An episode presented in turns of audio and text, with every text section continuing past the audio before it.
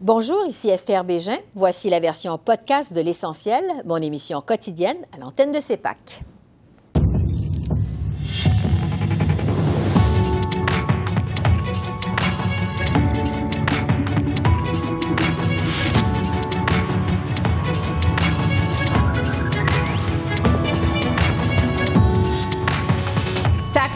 Carbone. La motion des conservateurs est battue aux communes.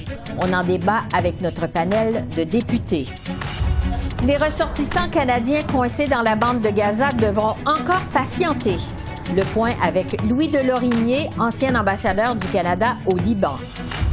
420 000 travailleurs en grève au Québec. Le Front commun annonce trois journées de débrayage supplémentaires.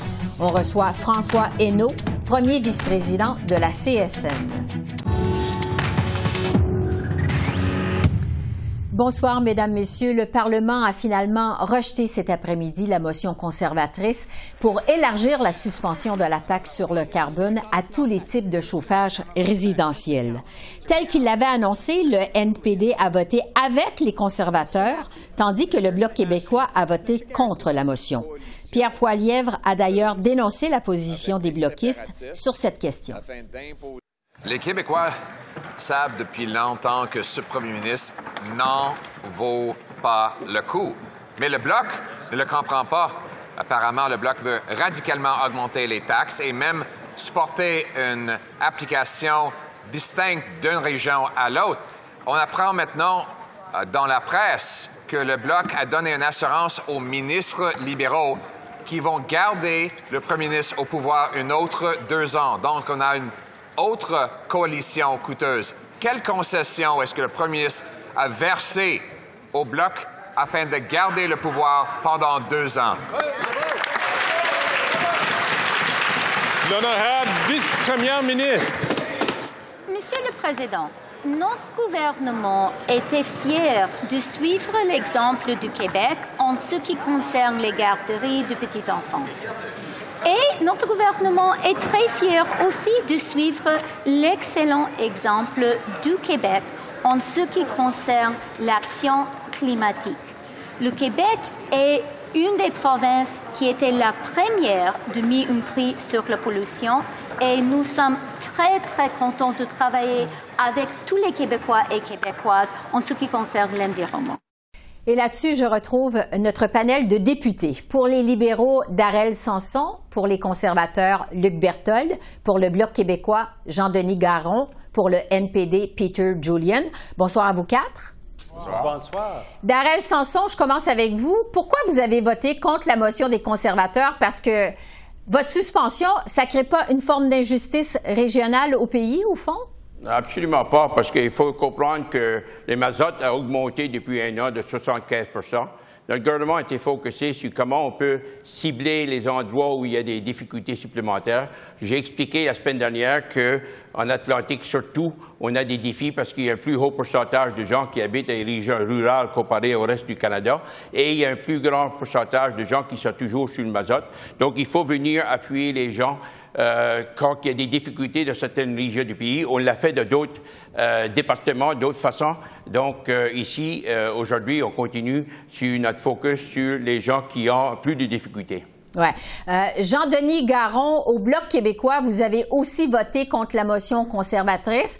Est-ce que le Bloc est d'accord qu'il y a quand même une injustice régionale avec cette exemption, même si ça touche pas le Québec, comme vous dites? Ben D'abord, aujourd'hui, ce qu'on a vu, c'est que, comme d'habitude, la stratégie électorale des conservateurs exclut le Québec. C'est de la tarification qui ne s'applique pas au Québec. ils auront beau inventer 2, 3, 4, 8, 10, 12 taxes carbone qui ne s'appliquent pas au Québec. C'est pas parce qu'ils inventent que ça existe. Maintenant, nous, au Québec, on a commencé il y a longtemps la transition énergétique. Et contrairement aux conservateurs, nous, ce qu'on a fait, c'est qu'au lieu de considérer au Québec ça comme un coût, la transition énergétique, on considère ça comme un investissement. Et donc, on est passé à l'hydroélectricité, on investit dans l'éolienne, on investit dans le stockage de l'énergie. Aujourd'hui, on est fiers de ça. C'est de l'expertise qui rend le Québec fier. On l'exporte et on s'est enrichi. Et donc, on pense, nous, que toutes les provinces doivent faire leur part. Maintenant, on est sensible au fait que les ménages ont une érosion de leur pouvoir d'achat. C'est quelque chose de réel. Et c'est pour ça que nous, on soutient les pouvoirs, on soutient, pardon, les programmes qui vont aider les ménages à faire la transition, les programmes de thermopompe, etc., Madame, euh, Madame Bégin. Puis je vais vous dire, si vous me permettez, euh, euh, ça ne s'applique pas au Québec. Il faut le rappeler, là, la, taxe carbone. Et encore la semaine dernière en Chambre, il y avait le député de Charlebourg au Saint-Charles qui nous criait des choses. Il nous montrait qu'il ne savait même pas comment elle fonctionne, la bourse du carbone au Québec. Et vous savez, Madame Bégin, rapidement, on a ça avec la Californie. La Californie, qui est l'État le plus riche aux États-Unis, un État plus peuplé que le Canada, le champion de l'innovation, le champion de la, croissance économique depuis 30 ans. Puis écoutez, les conservateurs, là, ils seraient prêts à prendre l'avion pour aller expliquer au gouverneur de la Californie comment générer de la croissance. Je vais vous dire, c'est bien inquiétant. Bon, justement, je vais aller aux conservateurs. Euh, Luc Bertol, votre motion a donc été défaite. Votre réaction? À ça? Bien, écoutez, on n'est pas surpris. Moi, j'ai été euh, vraiment aujourd'hui euh, Bon, c'était euh, quelque chose qui s'est enfin concrétisé. On a vu que l'association Bloc libéral est devenue une réalité. Monsieur Yves-François Blanchette, dans les journaux ce matin, qui disait qu'il allait très, très bien vivre avec le fait qu'il pouvait avoir un gouvernement libéral pour les deux prochaines années. Donc, on vient d'assister à la naissance d'une nouvelle coalition coûteuse. J'écoutais Monsieur euh, Jean-Denis Garon qui y va avec euh, ses, beaux principes, ses belles phrases, puis qui tente, qui tente tout le temps. Moi, je ne vous ai pas interrompu, Monsieur Garon, pendant votre grand, grand discours qui était euh, très, très, euh, très, très euh, idéologique, mais dans les faits, les Canadiens et Canadiennes, ce qu'ils ont, c'est qu'ils doivent payer plus cher pour le chauffage, ils doivent payer plus cher pour leur essence, ils doivent payer plus cher pour leur épicerie. ça, c'est des réalités. Et nous, les conservateurs, ce qu'on veut faire, c'est faire baisser la facture pour l'ensemble des Canadiens. Et la taxe carbone, c'est quelque chose qui peut être arrêté, mis sur pause tout de suite, particulièrement pour le chauffage, particulièrement pas en, choisissant une partie du pays par rapport à un autre. On a vu les provinces, le NPD, euh, il y a des gouvernements qui ont même menacé de ne pas payer la taxe sur le carbone. Et ça, c'est la réalité. Pourquoi? Parce qu'au-delà de l'idéologie, il y a la vie de tous les jours des Canadiens, il y a la vie de tous les jours des Québécois qui doivent payer plus cher en raison des taxes carbone, en raison des mauvais choix. Et, c'est ce qu'on a voulu faire aujourd'hui, donner une pause aux Canadiens. Malheureusement, euh, on l'a vu, le Bloc a, volé à la défense des libéraux parce que s'il n'eût été du Bloc, cette motion-là aurait passé et euh, les libéraux seraient retrouvés euh, dans le trouble aujourd'hui. Peter Julian, au NPD, vous avez voté pour la motion des conservateurs. Est-ce que c'est vraiment une position environnementaliste? Mais, d'abord, c'était la première fois que les conservateurs ont présenté une motion euh, qui n'était pas fou.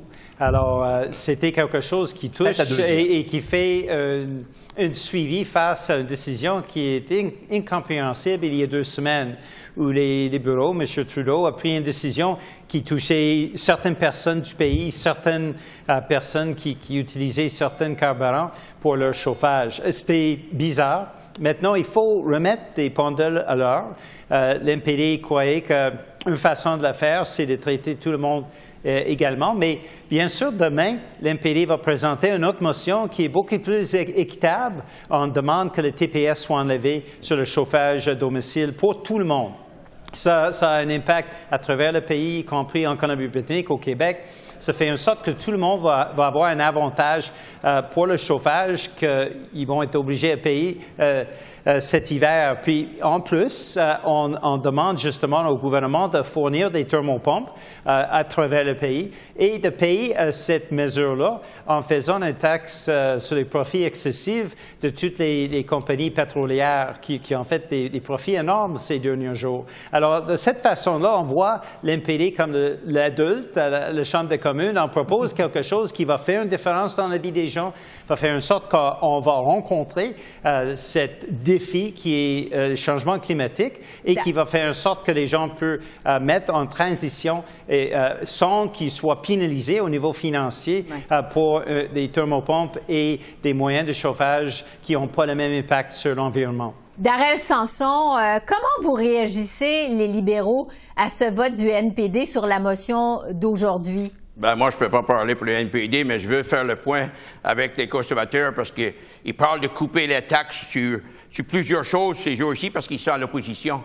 quand il va être au pouvoir, il va couper quel service? Parce que avec les revenus viennent les services. Puis ça, ça m'inquiète énormément de ce côté-là. Puis l'autre question qui est très importante qu'on ne parle pas, c'est les, la plupart des provinces reçoivent, ou la plupart des Canadiens, 8 sur 10 reçoivent plus d'argent euh, qu'ils payent pour le, le prix du carbone. Et c'est important à noter que le Saskatchewan qui crie, c'est eux qui reçoivent le plus, et puis l'Alberta qui crie également qui reçoivent le plus. Écoute, ici, c'est ciblé. On veut que, partout à travers le Canada, le programme qu'on a mis sur pied existe pour tout le monde. Il y a trois provinces qui sont venues à la table pour aider à faire le transfert de thermopope euh, de l'huile. Et puis, on demande à les autres provinces de venir à la table également et de prendre avantage de ce système, cet incitatif qu'on a sur la table aujourd'hui. Oui. Euh, Luc Berthold, on a entendu votre chef tout à l'heure euh, accuser encore une fois le Bloc québécois de vouloir doubler la taxe sur le carbone avec son vote d'aujourd'hui. Qu'est-ce que vous voulez dire au juste? C'est pas doubler. Ils veulent radicalement augmenter la taxe sur le carbone. Euh, il y a deux députés qui se sont levés en Chambre pour dire que la taxe sur le carbone n'était pas assez haute. Et pas une fois, pas une fois, ça a été démenti par aucun député du Bloc québécois. Le Bloc québécois estime que la taxe sur le carbone, pour eux, ben ça veut dire que c'est le, conducteur euh, de l'automobile familiale qui amène les enfants euh, aux activités, euh, que c'est le travailleur qui se rend travailler. Ils estiment que toute la responsabilité euh, de la lutte au changement climatique, ça appartient et ça doit retomber sur le dos des pauvres personnes qui ont de la misère à boucler les fins de mois. On n'est pas d'accord avec ça. Mais ce qui est le plus étonnant aujourd'hui, là, euh, Mme Végin, c'est d'entendre euh, mon collègue libéral nous dire oui, mais vous savez, telle province, telle province, c'est juste la division qui cherche pour que les provinces se chicanent l'une envers l'autre pour éviter d'avoir à prendre des vraies mesures, des vraies décisions. Puis aujourd'hui, ben, ils sont tellement paniqués, tellement désespérés qu'ils ont eu recours au Bloc québécois qui veut lui aussi créer encore plus de divisions au pays pour les sauver. Donc, euh, je pense que si on se met dans la peau de monsieur, madame, tout le monde, on a besoin d'une pause. La taxe sur le carbone, c'est une chose qu'on peut mettre sur pause pour un certain temps pour permettre aux gens de souffler. Oui, c'est tout le temps qu'on a. On aura certainement l'occasion de s'en reparler. Merci à vous quatre. Bonne soirée. Bonne soirée, merci. Encore des délais pour les ressortissants canadiens qui sont coincés dans la bande de Gaza. Le point de passage de Rafah vers l'Égypte a finalement été rouvert aujourd'hui aux évacuations, mais Affaires mondiales Canada affirme que les ressortissants devront maintenant attendre au moins jusqu'à mardi. La ministre Mélagie Joly avait annoncé la semaine dernière qu'ils devaient être évacués dimanche. J'en discute avec Louis Delorimier, ex-ambassadeur du Canada au Liban. Bonjour, Monsieur Delorimier.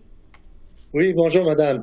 On le voit, le Canada a beaucoup de difficultés à faire sortir ses ressortissants de la bande de Gaza. C'était censé se dérouler la fin de semaine dernière. Pourtant, il y a des Américains et des Finlandais qui ont pu déjà partir. Euh, qu'est-ce que vous pensez du travail du gouvernement du Canada jusqu'à maintenant dans ce dossier? Il y a tout un processus de consultation qui doit être euh, établi avec les autorités israéliennes, bien sûr, avec les autorités égyptiennes, avec sans doute euh, les Palestiniens aussi, et notamment le Hamas. Et euh, ensuite, euh, on, on, établit les conditions qui permettent à des nationaux des, des différents pays qui leur permettent de quitter. Mmh. on ne pas que les Américains ont eu la priorité. Euh, je pense que certainement leur relation avec l'Égypte euh, est extrêmement proche et euh, euh, les Égyptiens ont facilité les, choses.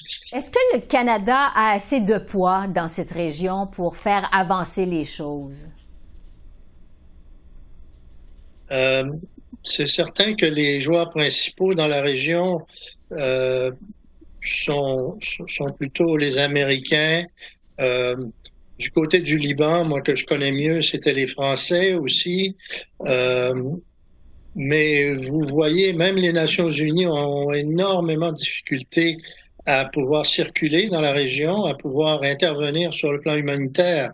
Alors, quel est le poids relatif du Canada? On a une ambassade en Égypte qui fait certainement tout ce qu'elle peut pour, euh, pour obtenir les autorisations. Est-ce que vous faites partie de ceux qui craignent que le conflit s'étende au Liban?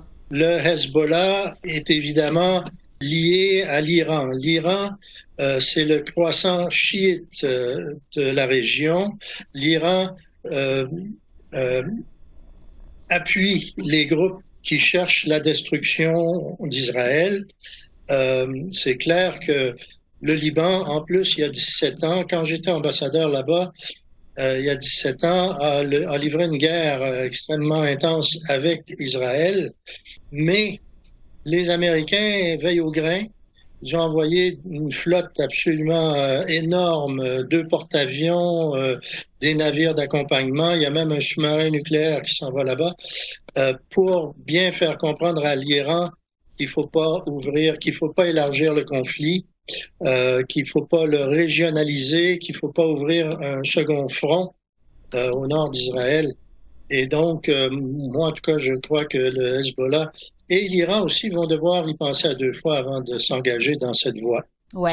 Euh, si jamais le conflit euh, s'étend au Liban, vous avez coordonné en 2006 l'évacuation de 15 000 Canadiens lors de ce conflit entre Israël et le Hezbollah. À quel point ce serait compliqué d'évacuer les ressortissants canadiens? Ce qu'on a fait il y a, il y a, il y a 17 ans, c'est que cette fois-ci, en tout cas, il y a, il y a une euh, il y a un préavis, si vous voulez. La situation est, normale en ce moment. Le gouvernement canadien demande aux ressortissants canadiens de quitter maintenant pendant qu'ils sont capables de le faire. À l'époque, aussitôt que la guerre a éclaté en, 2006, euh, les Israéliens ont bombardé la piste d'atterrissage de l'aéroport, ce qui fait qu'on ne pouvait plus évacuer des gens par avion ça a été d'une très, très grande complexité parce qu'il fallait trouver des bateaux. Alors que les Américains et les Français avaient des, navires de guerre, nous, on n'a pas de, on n'a pas ce genre d'équipement dans la région. Alors, on, a, on a loué des bateaux. Euh, on a évacué jusqu'à près de 15 000 personnes. Ça, ça a pris trois semaines. Et puis, euh, on y est arrivé, mais ça a été, euh, ça a été assez compliqué. Si ça doit se produire cette année, je sais que les services canadiens, que ce soit euh, les forces armées canadiennes, les services de sécurité, les services consulaires du ministère des Affaires, euh, des Affaires mondiales, sont à pied d'œuvre en ce moment pour organiser ce genre d'évacuation. Ce serait encore, je suppose, vers Chypre, vers la Turquie. Parce qu'il faut quand même rappeler que le gouvernement canadien n'est pas légalement tenu responsable de les faire évacuer la première responsabilité d'un citoyen lorsqu'il voyage pour sa sécurité, sa première responsabilité, c'est lui-même. Le, citoyen canadien doit, doit s'assurer de ne pas se mettre intentionnellement en situation de, en situation de danger. Euh, c'est dans ce sens-là, c'est probablement pas la, responsabilité légale du gouvernement canadien, mm-hmm. mais c'est certainement la responsabilité que se donne le gouvernement canadien d'assurer la sécurité de ses, euh, de ses citoyens. Ouais. Euh, en terminant, on sait que le premier ministre, euh, M. Trudeau, subit beaucoup de pression pour réclamer un cessez-le-feu dans ce conflit, même au sein de son caucus. Aujourd'hui, Israël vient d'exclure tout cessez-le-feu sans libération des otages qui sont détenus par le Hamas. Est-ce que vous croyez que le Canada va pouvoir continuer d'aligner sa position sur celle des États-Unis encore longtemps? c'est difficile pour le Canada de, d'aller jusqu'à demander un, cessez-le-feu. Vous savez, il y en a qui disent, bon, puis ça n'engage que moi, mais il y en a qui disent, c'est un peu comme si on avait demandé aux États-Unis au lendemain de Pearl Harbor de, décréter un cessez-le-feu avec le Japon. Faut être logique quand même. Euh, il y a eu un massacre épouvantable le 7, euh, le 7 octobre, et puis euh, le Canada les États-Unis, bien d'autres pays ont dit oui, Israël a le droit de se défendre. La question, par contre, c'est est-ce que Israël va trop loin? Est-ce que ce sont des crimes de guerre? Est-ce que c'est un, génocide? Euh, question très importante. Mais de demander à Israël de déposer les armes sans contrepartie, moi, je suis assez, euh, assez d'accord avec les arguments qui veulent que c'est ce serait de récompenser le Hamas euh, dans une certaine mesure et de leur permettre aussi de se réarmer pour, pour euh, procéder à d'autres, euh, à d'autres opérations militaires. Alors, je pense qu'Ottawa, pour le moment, a pris la bonne décision. Louis Delorimier, merci beaucoup. Merci de vos lumières. Je vous en prie. Québec, 420 000 syndiqués ont tenu leur première journée de grève aujourd'hui, paralysant les services dans les écoles, les cégeps et les hôpitaux. Les négociations avec le gouvernement de François Legault achoppent sur les salaires. Le Front commun en a profité pour annoncer trois nouvelles journées de débrayage du 21 au 23 novembre. Plus tôt ce matin, le chef du NPD, Jack Meeting, est allé donner son appui aux travailleurs en grève à l'hôpital de Gatineau.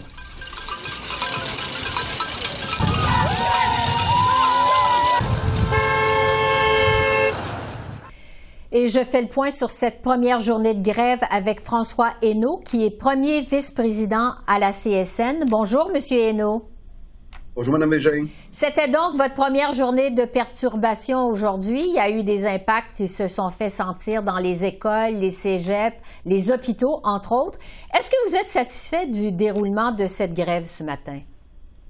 Oui, euh, très satisfait. J'ai eu la chance, avec mes collègues du Front commun, de visiter plusieurs euh, lignes de piquetage et je vous dirais que les gens sont heureux, les gens sont motivés, la mobilisation est bonne. Euh, je vous dirais que euh, du côté des hôpitaux, je vous dirais que les, le personnel cadre trouve déjà que c'était beaucoup d'ouvrages aujourd'hui. Donc, comme vous savez, on a annoncé une deuxième séquence de grève qui va avoir lieu les 21, 22, 23 novembre. Donc, en espérant qu'on n'aura pas besoin d'utiliser, qu'on sera capable d'avoir euh, un règlement d'ici ce temps-là. Justement, malgré ce débrayage ce matin, est-ce qu'il y a des discussions avec le gouvernement aujourd'hui? Est-ce qu'il y en a eu? Euh, aujourd'hui, non. Il y a eu des discussions. Euh, nos tables de négociation se rencontraient vendredi dernier. Les discussions n'ont pas été très fructueuses vendredi, mais aujourd'hui, il n'y avait pas de, il y avait pas de discussion aujourd'hui. Oui. Euh, on sait que les négos achoppent sur les salaires. Vous demandez une augmentation de 20% sur trois ans. Est-ce que vos demandes respectent la capacité de payer des Québécois? écoutez, est-ce que nos demandes respecte. Euh, moi, je crois que oui, mais à un moment donné, je, comprends que c'est la trame narrative présentement du gouvernement de dire euh, que c'est la capacité de payer du gouvernement, mais je vous dirais, est-ce qu'on a la capacité euh, de laisser tomber en miettes les services publics? Moi, je pense qu'on n'a pas capacité, puis je pense pas que l'ensemble des citoyens et citoyennes du Québec veulent voir leurs services publics tomber là comme on le voit un peu présentement, que des gens quittent le réseau, qu'on n'est pas attractif. Donc, moi, je pense que c'est ça la question qu'il faut se poser. Puis, euh, puis, ce que je trouve un peu euh, Bon, euh, l'UFOC présentement, c'est que là, tout d'un coup, on, savait que ça arriverait, cette trame narrative-là de la capacité de payer du gouvernement. Mais c'est drôle comment on se pose pas la question lorsque c'est temps de faire un troisième lien, lorsque c'est temps d'investir dans une usine de batterie, lorsque c'est temps de faire des réductions de prix hydroélectricité à des multinationales, lorsque c'est temps de se voter des augmentations de 30% On n'a jamais parlé de la capacité de payer euh, des, citoyennes et des citoyens. Là, tout d'un coup, lorsque c'est temps de payer les, les salariés des, services, des services publics, mais là, on, ramène ce discours-là. C'est la même chose lorsque c'était le temps d'envoyer des chèques avant les élections euh, des gens qui pouvaient gagner jusqu'à 100 000 par année. Là. Donc, moi, je pense qu'à un moment donné, il faut être capable d'évaluer sa capacité de payer. C'est trop facile de dépenser comme des fous, puis par la suite dire on n'a pas de capacité de payer. Je toujours, c'est un peu comme si euh, vous ou moi, on, dit on s'achète une auto neuve avant Noël, puis après ça, on dit à nos enfants, mais désolé, on n'a pas d'argent, vous achetez de cadeaux cette année. Mais c'est un peu ce qu'ils font présentement. La présidente euh, du Conseil du Trésor, Sonia Lebel, vous a demandé aujourd'hui, à vous les syndicats, de lui faire une contre-offre constructive qu'elle a dit. Elle dit qu'une négociation, ça peut pas se faire à sens unique. Qu'est-ce que vous répondez à ça? Ben, je suis content qu'elle nous dise qu'une négociation ne peut pas se faire à sens unique parce que j'ai l'impression que c'est pas mal ça qu'on fait depuis plus d'un an présentement. Donc, euh, puis si elle parle, tu sais, je pense pas qu'on a de leçons à prendre présentement de la, présidente du Conseil du Trésor sur des offres constructives parce que leur dernière offre de 1,3% je pense pas que c'était très constructif. Ça a juste jeté euh, de l'huile sur le feu présentement. Allez-vous présenter une contre-offre à Mme Lebel? Pas pour l'un. On, on, présentera pas de contrat à Mme Lebel comme elle l'entend, comme elle le veut. Mais demandez à Mme Lebel, est-ce que nos, gens sur les tables sectorielles ont fait des contrats? Est-ce qu'ils ont élagué des éléments? Est-ce qu'ils ont priorisé des choses? La réponse est oui.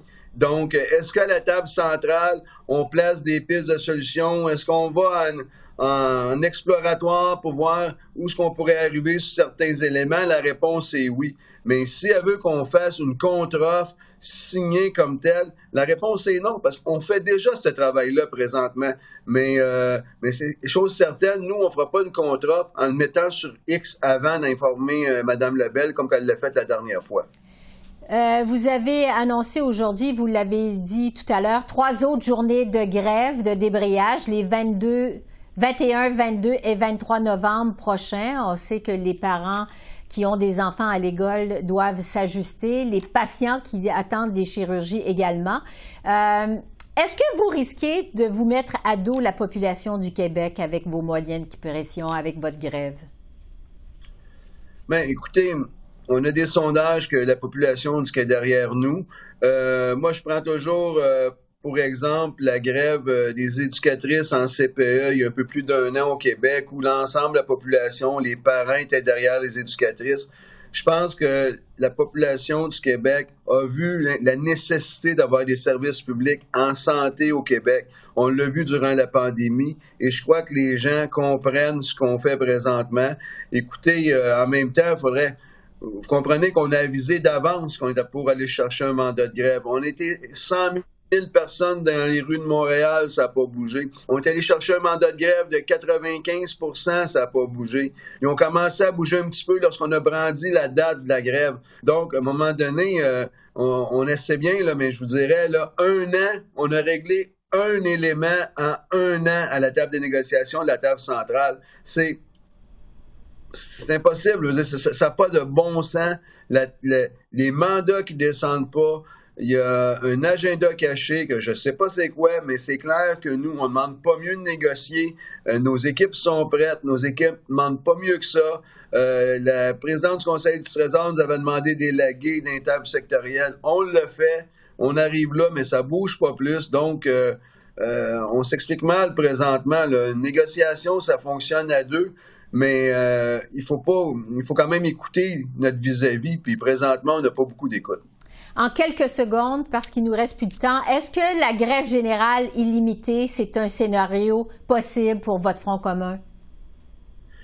C'est un, un, scénario possible, mais c'est un scénario où on ne veut pas aller. Ce qu'on veut vraiment, j'espère que le gouvernement, avec le deuxième coup de semonce qu'on vient d'envoyer, de dire une grève de trois jours, J'espère que le gouvernement va comprendre qu'il faut s'asseoir, qu'il faut régler avant la grève générale illimitée. Euh, mais je vous dirais, pour avoir visité plusieurs lignes de euh, aujourd'hui, nos membres sont prêts, mais notre objectif, notre objectif dans la vie, c'est pas de faire des grèves. Notre objectif, c'est de signer des bonnes conventions collectives pour les 420 000 membres qu'on représente. François Hainaut, merci beaucoup. Merci. Merci, Mme Bégin. Au revoir. Au revoir. En terminant, euh, les premiers ministres des provinces et des territoires se sont réunis aujourd'hui à Halifax pour discuter de santé, du coût de la vie et de la tarification sur le carbone. Le premier ministre du Québec, François Legault, n'a cependant pas pu assister à cette rencontre en raison de conflits d'horaire. Monsieur Legault était représenté sur place par son ministre responsable des relations canadiennes, Jean-François Roberge. Ce dernier a d'ailleurs tenu à s'adresser uniquement en français à ses collègues. Je pense qu'il y a beaucoup de, des collègues qui veulent s'inspirer de la manière de faire du Québec. C'est un message important qu'on envoie au gouvernement fédéral de respecter les champs de compétences, de privilégier les ententes bilatérales et de travailler en collaboration avec une grande flexibilité. Euh, je pense que c'est la manière gagnante de travailler, puis on s'est entendu à ce sujet-là. I should just mention we don't have translation. Yeah, the translation didn't work. So. But as part of Canada, it should be a bilingual country. Alors voilà, c'est comme ça qu'on a vu l'essentiel de l'actualité de ce lundi 6 novembre sur la colline du Parlement à Ottawa. Esther Bégin qui vous remercie d'être en l'antenne de CEPAC, la chaîne d'affaires publiques par câble. Je vous souhaite une excellente fin de soirée et je vous dis à demain. Au revoir.